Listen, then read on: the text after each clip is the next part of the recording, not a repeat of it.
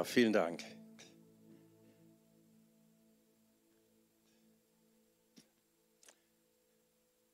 Habe ich die Schrift verkehrt rum gemacht?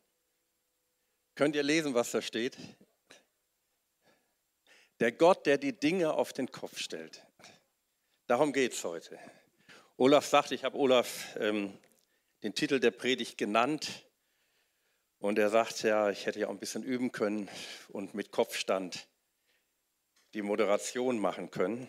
Der Gott, der die Dinge auf den Kopf stellt, in deinem Leben, für dich. Wie kann das aussehen? Darum geht es heute. Und ähm, das ist ganz aktuell. Ich möchte eine alte, wirklich sehr alte Begebenheit mit euch teilen, aber dann wirklich aufzeigen, dass das für heute gilt. Und ich lese, ihr lest das da, 1. Mose 28, 1 bis 21 vor. Ich habe jetzt diese Bibelstelle nicht als Präsentation. Wenn ihr eine Bibel dabei habt, könnt ihr mitlesen. Oder ihr lehnt euch zurück und lasst das Wort Gottes auf euch wirken. 1. Mose 48, 1 bis 21. Einige Zeit später wurde Josef berichtet, dass sein Vater krank sei. Josef nahm seine beiden Söhne Manasse und Ephraim mit. Als Jakob mitgeteilt wurde, dass Josef gekommen war, nahm er alle seine Kraft zusammen und setzte sich in seinem Bett auf. Jakob sagte zu Josef, Gott, der Allmächtige, ist mir in Luz in Kanaan erschienen und hat mich gesegnet. Eigentlich sagt er zu ihm, El Shaddai ist mir erschienen. El Shaddai. Diesen Namen benutzt er hier. Dann bemerkte Jakob die beiden Söhne Josef. Wer sind sie? fragte er. Das sind meine Söhne, die Gott mir hier in Ägypten geschenkt hat, antwortete Josef. Und Jakob sagte, bring sie zu mir, ich will sie segnen. Jakob war aufgrund seines Alters blind geworden und konnte nichts mehr sehen. Deshalb brachte Josef Ephraim und Manasse zu ihm und Jakob, Jakob küsste und umarmte sie. Dann sagte Jakob zu Josef, ich hätte nie gedacht, dass ich dich noch einmal sehen würde, und nun hat Gott mich sogar deine Kinder sehen lassen. Josef nahm die jungen Männer von den Knien ihres Großvaters und verneigte sich tief vor ihm. Dann nahm er Ephraim an seine rechte Hand und Manasse an seine linke Hand und stellte sich vor Jakob, sodass sie direkt vor ihrem Großvater standen.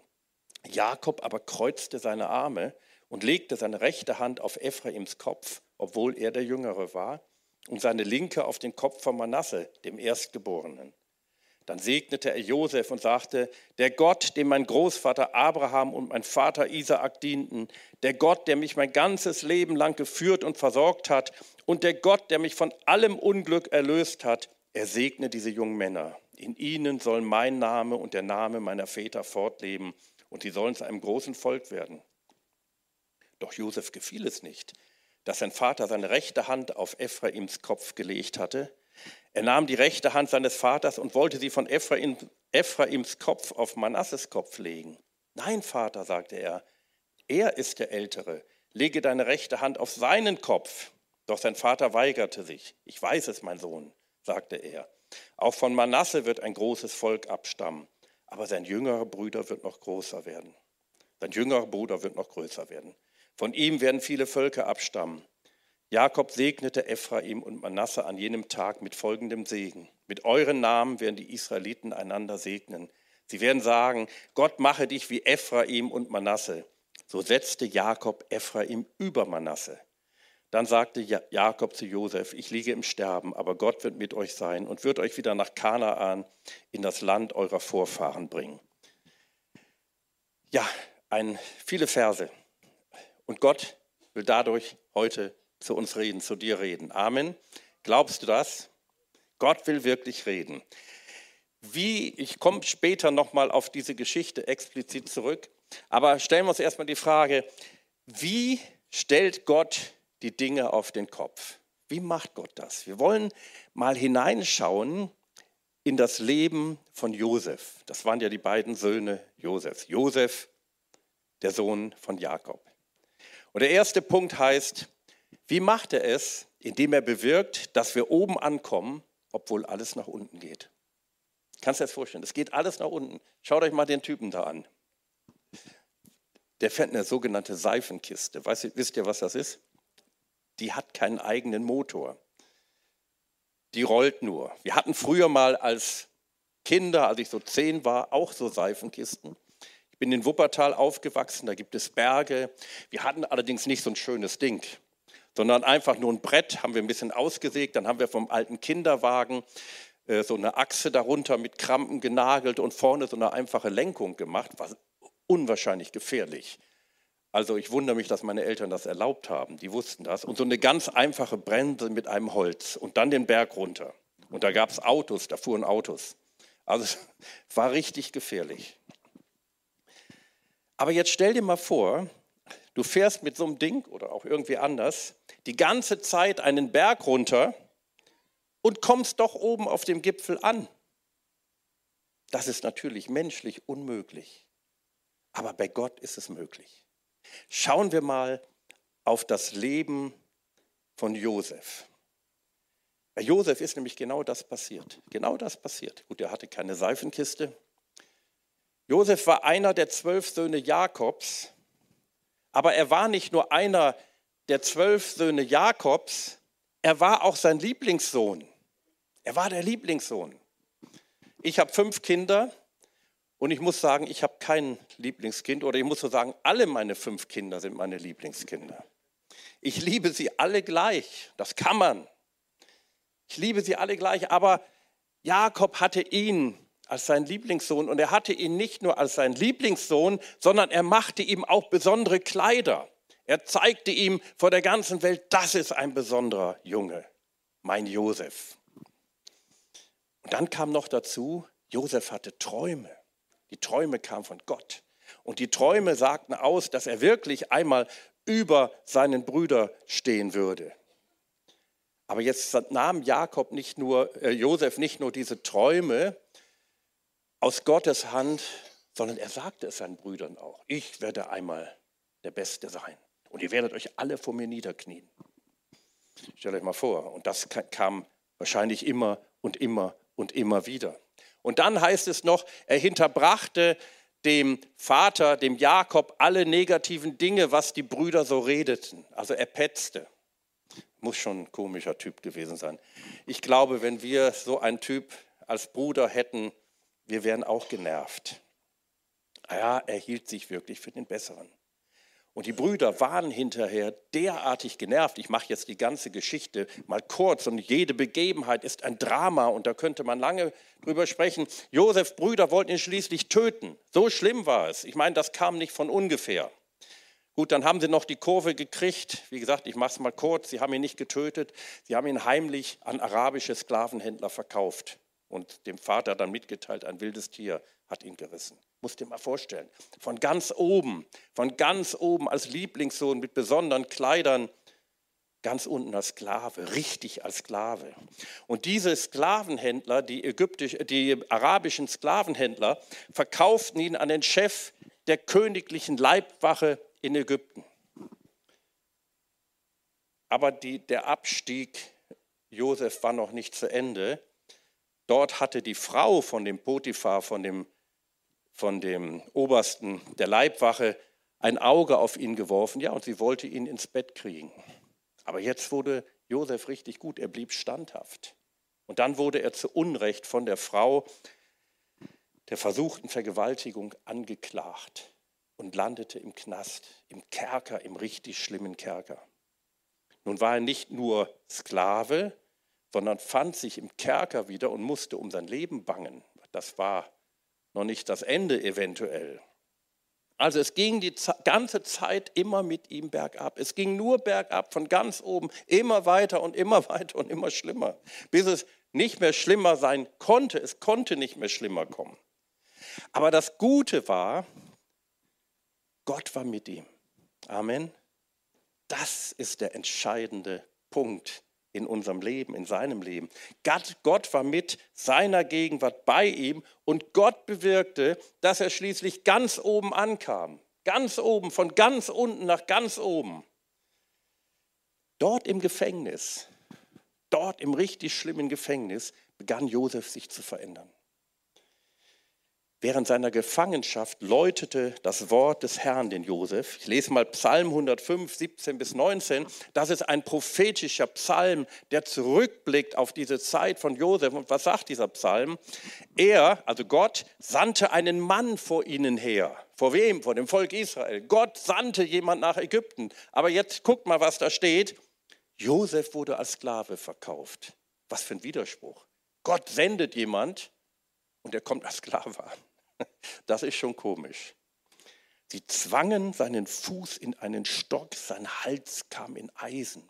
Stellt euch mal so Sklavenfilme vor, zur Zeit der amerikanischen Sklaverei, wie da einige rumliefen. So war es mit Josef. Aber jetzt kommt der Hammer.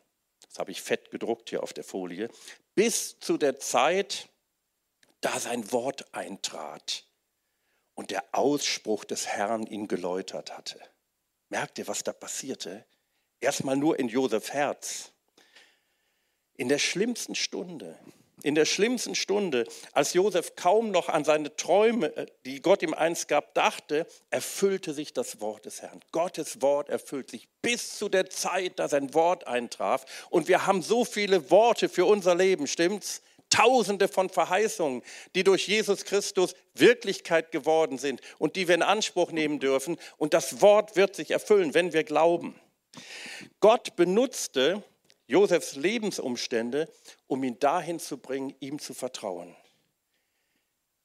Die Überheblichkeit, die sonst sein Leben und das der Menschen in seiner Umgebung zerstört hätte, war gebrochen. Gott und so macht Gott das immer. Gott veränderte Josef zuerst und dann seine Umstände. Gott verändert nicht immer zuerst die Umstände, sondern er verändert uns und dann die Umstände. Das ist normalerweise der Weg, wie Gott wirkt. Wenn wir Gott vertrauen, wird sich alles ändern. Jetzt schauen wir mal, jetzt war Josef da im Gefängnis. Er schmachtete im Gefängnis. Er fing an, sein Gott zu vertrauen, wie wir es ja lesen in diesem Psalm und alles veränderte sich. Wie veränderte sich alles?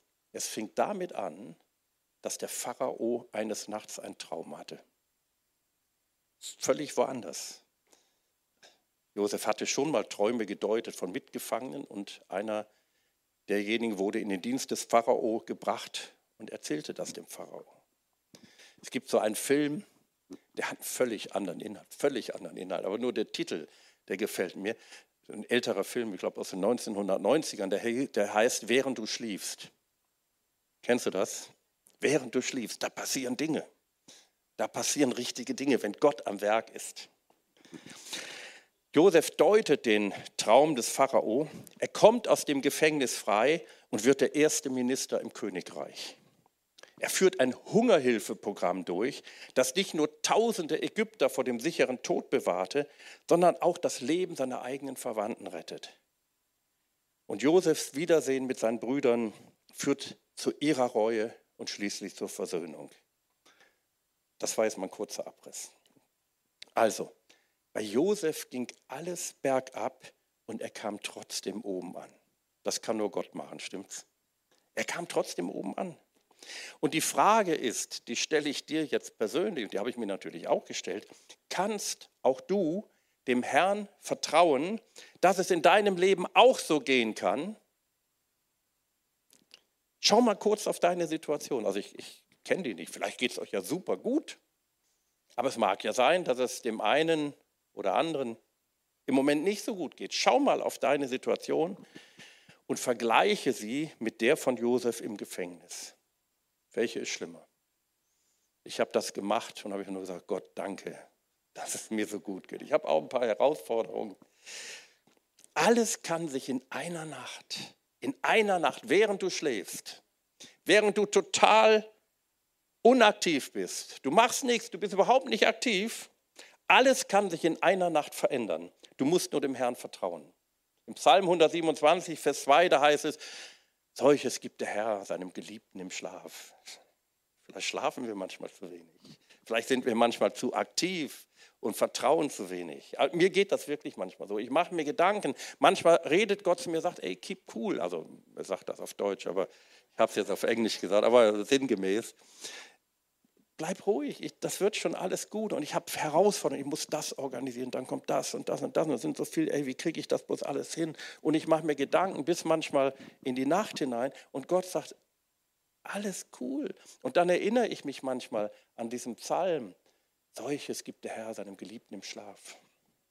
Und auch in deinem Herzen, Gott möchte, dass wir glauben und er hat auch in deinem Herzen Glauben ausgegossen. Du kannst glauben, du kannst ihm vertrauen. Schauen wir weiter. Ich habe noch zwei Punkte. Der nächste Punkt, wie Gott die Dinge auf den Kopf stellt, indem er das Böse zum Guten wendet. Gott wendet das Böse zum Guten. Als Jakob gestorben ist, bekommen Josefs Brüder Angst, dass Josef ihnen das Böse, was sie ihm angetan hatten, heimzahlen wird. Und sie treten vor ihn, vor ihn und bitten um Gnade. Und dann sagt er in 1. Mose 50, 19 bis 20, aber Josef erwiderte, habt keine Angst, bin ich denn an Gottes Stelle? Ihr hattet zwar Böses mit mir vor, aber Gott hat es zum Guten gewendet. Ich finde diesen Vers unwahrscheinlich stark um zu erreichen, was heute geschieht, ein großes Volk am Leben zu erhalten. Merkt ihr, Josef hatte eine geistliche Sicht. Er war nicht mehr derselbe, wie er als junger Mann war. Hier, ich bin der King hier. Nein, er hatte eine geistliche Sicht. Die damalige Intention der Brüder war, ihn zu vernichten. Also das war wirklich böse, was die Brüder machten. Das war wirklich schlimm, total schlimm. Man, kann, man sagt so, ja, dafür gibt es keine Entschuldigung, egal wie Josef sich verhalten hat. Das war böse, richtig böse. Aber Gott benutzte dieses Böse in seiner Weisheit dazu, Josefs Charakter zu heilen und ihn zu einem großen Mann zu machen. Und auch dazu, Josef aus, aus Kanaan nach Ägypten zu bringen, an den Ort, wo er am meisten Gutes tun konnte, ganz allgemein für die Welt und für seine Angehörigen.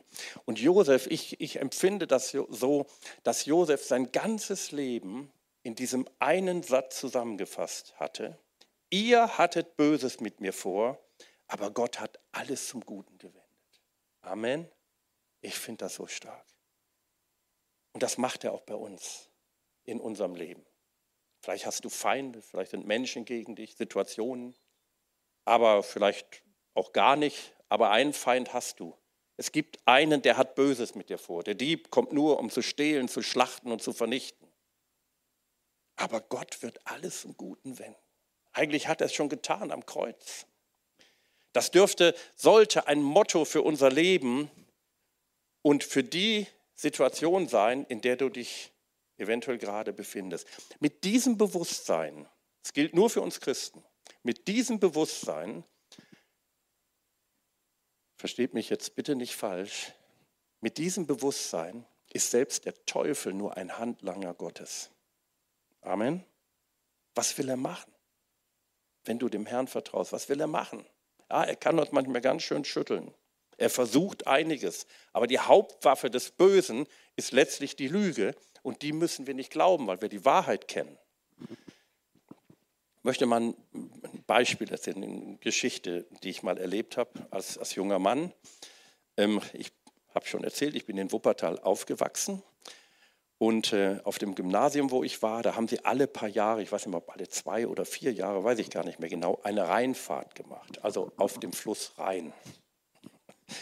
Und dann sind wir mit, mit einem Sonderzug von Wuppertal, also wurde von unserer Schule äh, gebucht, nach Köln gefahren. Und in Köln hatten wir zwei Schiffe, haben wir mehrere Jahre, also immer mal wieder gemacht. Ich glaube, drei, vier Mal bin ich damit gefahren. Nee, zwei, dreimal. Ähm, und dann sind wir mit, dem, mit zwei Schiffen nach Bad Niederbreisig gefahren, weiß ich heute noch. Bad Niederbreisig ist unten am Rhein, südlich von Bonn. Da wird der Rhein ja richtig schön da unten. Ich weiß nicht, wer von euch von dort kommt. Und da, du, kommst du daher? Ach so, okay. Aber Rhein ist schön und da unten ist er besonders schön. Da sind dann die Weinberge. Es ist wirklich, wirklich, wirklich schön. Ähm, und da sind wir hingefahren und dann ging es mit einem Sessellift hoch oben, ich weiß nicht mehr, wie der Berg hieß, auf einen Berg. Da fährst du manchmal so ganz knapp über die Baumwipfel, manchmal hast du große Täler da unter dir und es ist wunderschön. Und als ich 15 war, das war das erste Mal, dass mein Vater nicht mitkam. Der hat sich sonst freigenommen und ist mitgekommen, durften die Eltern durften mit.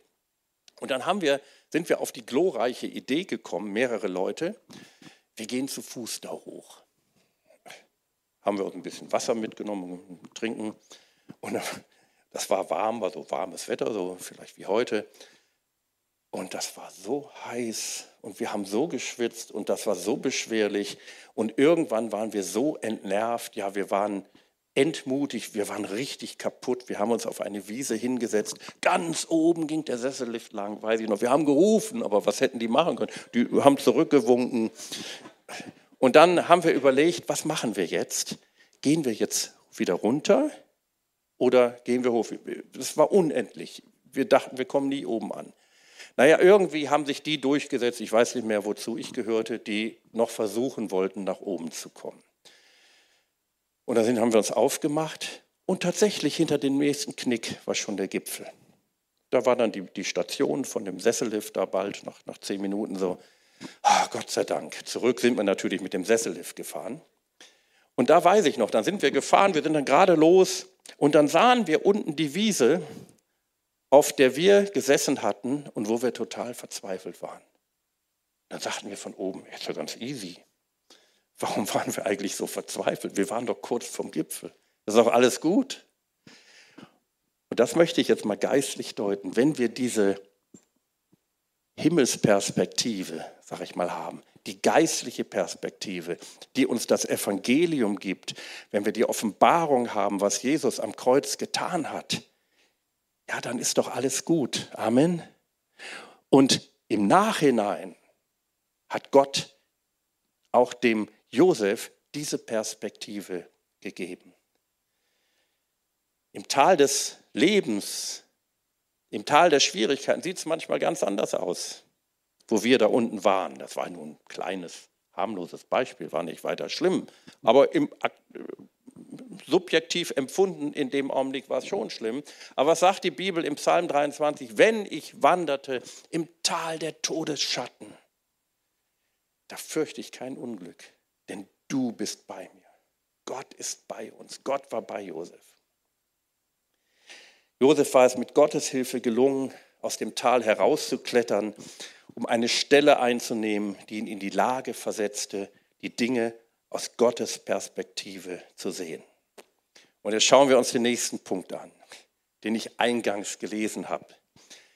Gott stellt die Dinge auf den Kopf, indem er seine Hände kreuzt, damit wir gesegnet werden. Da sehen wir, wie Jakob seine Hände kreuzt. Die beiden Söhne kamen zu ihm Manasse und Ephraim, es war kurz bevor Jakob dann gestorben ist.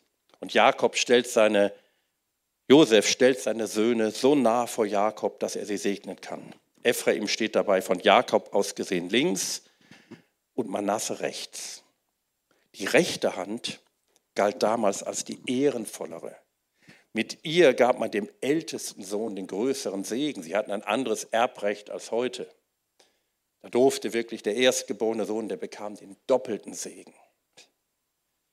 Und damit wurde er zum Haupt der Familie ernannt. Die Familie spielte eine große Rolle damals.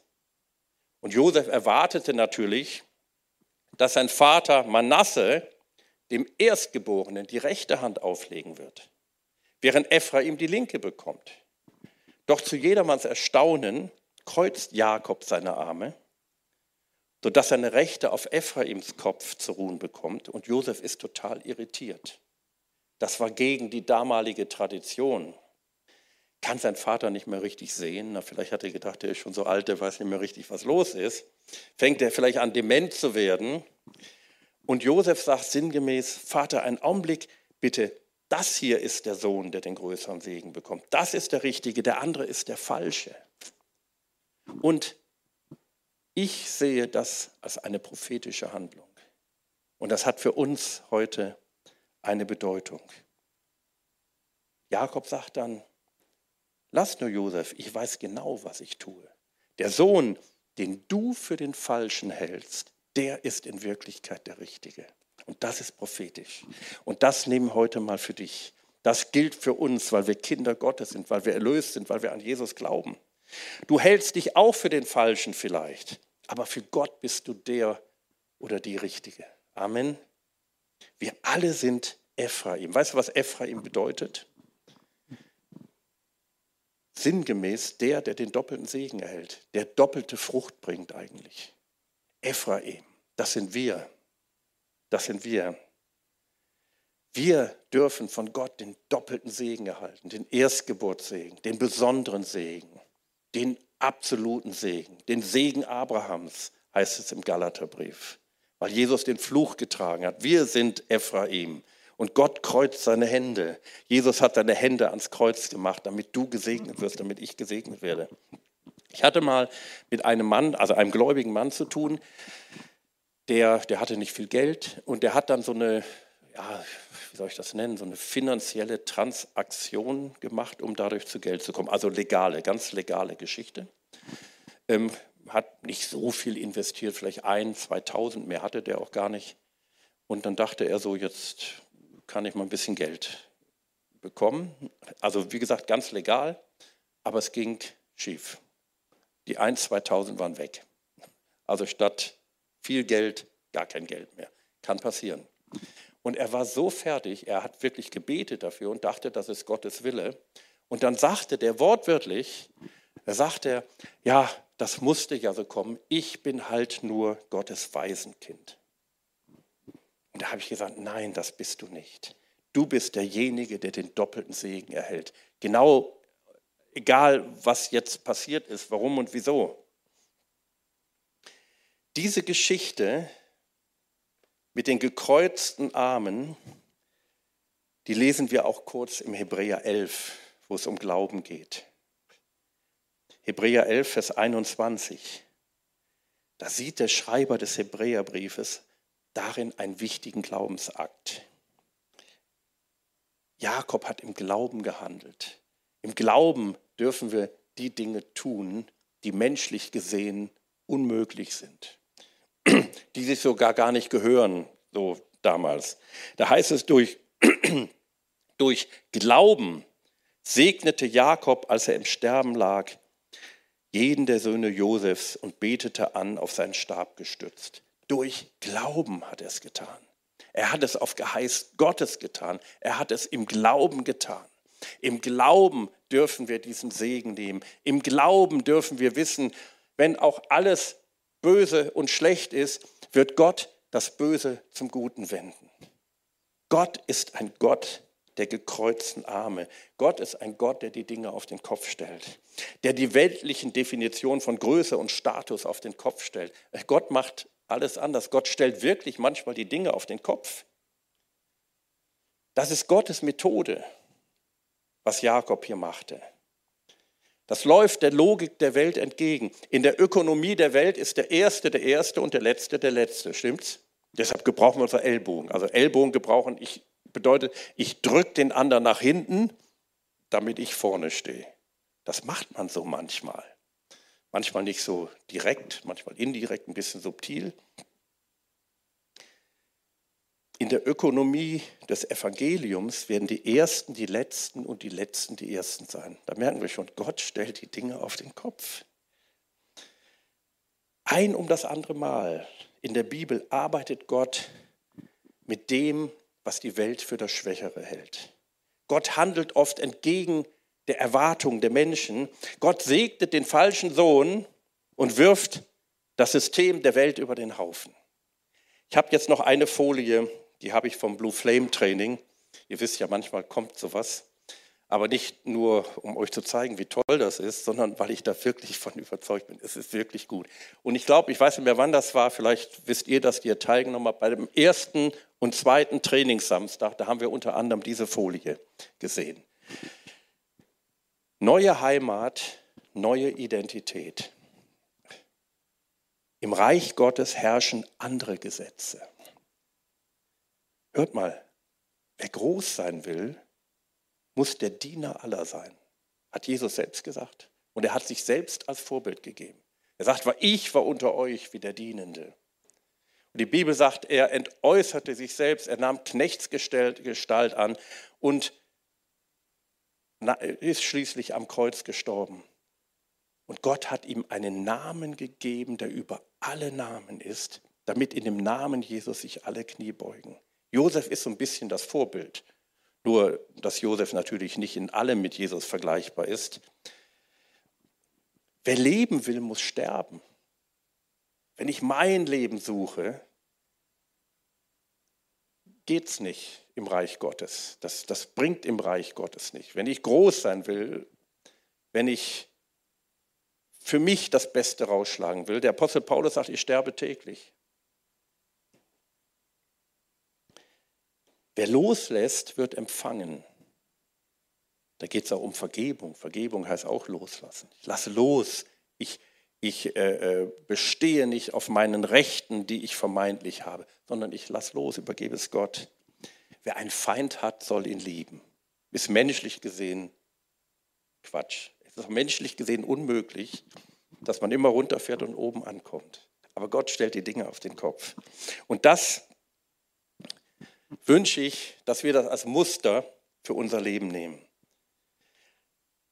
und erkennen, eine Offenbarung darüber haben, dass Gott in unserem Leben wirklich gut ist. Glauben wir das? Gott wendet das Böse zum Guten. Ich wiederhole noch mal kurz, also nicht die ganze Predigt, nur die Überschrift. Keine Angst. Gott bewirkt, Gott bewirkt, dass wir oben ankommen, obwohl alles nach unten geht. Lass das in dein Herz hinein, wenn es jetzt vielleicht bei dir so ist.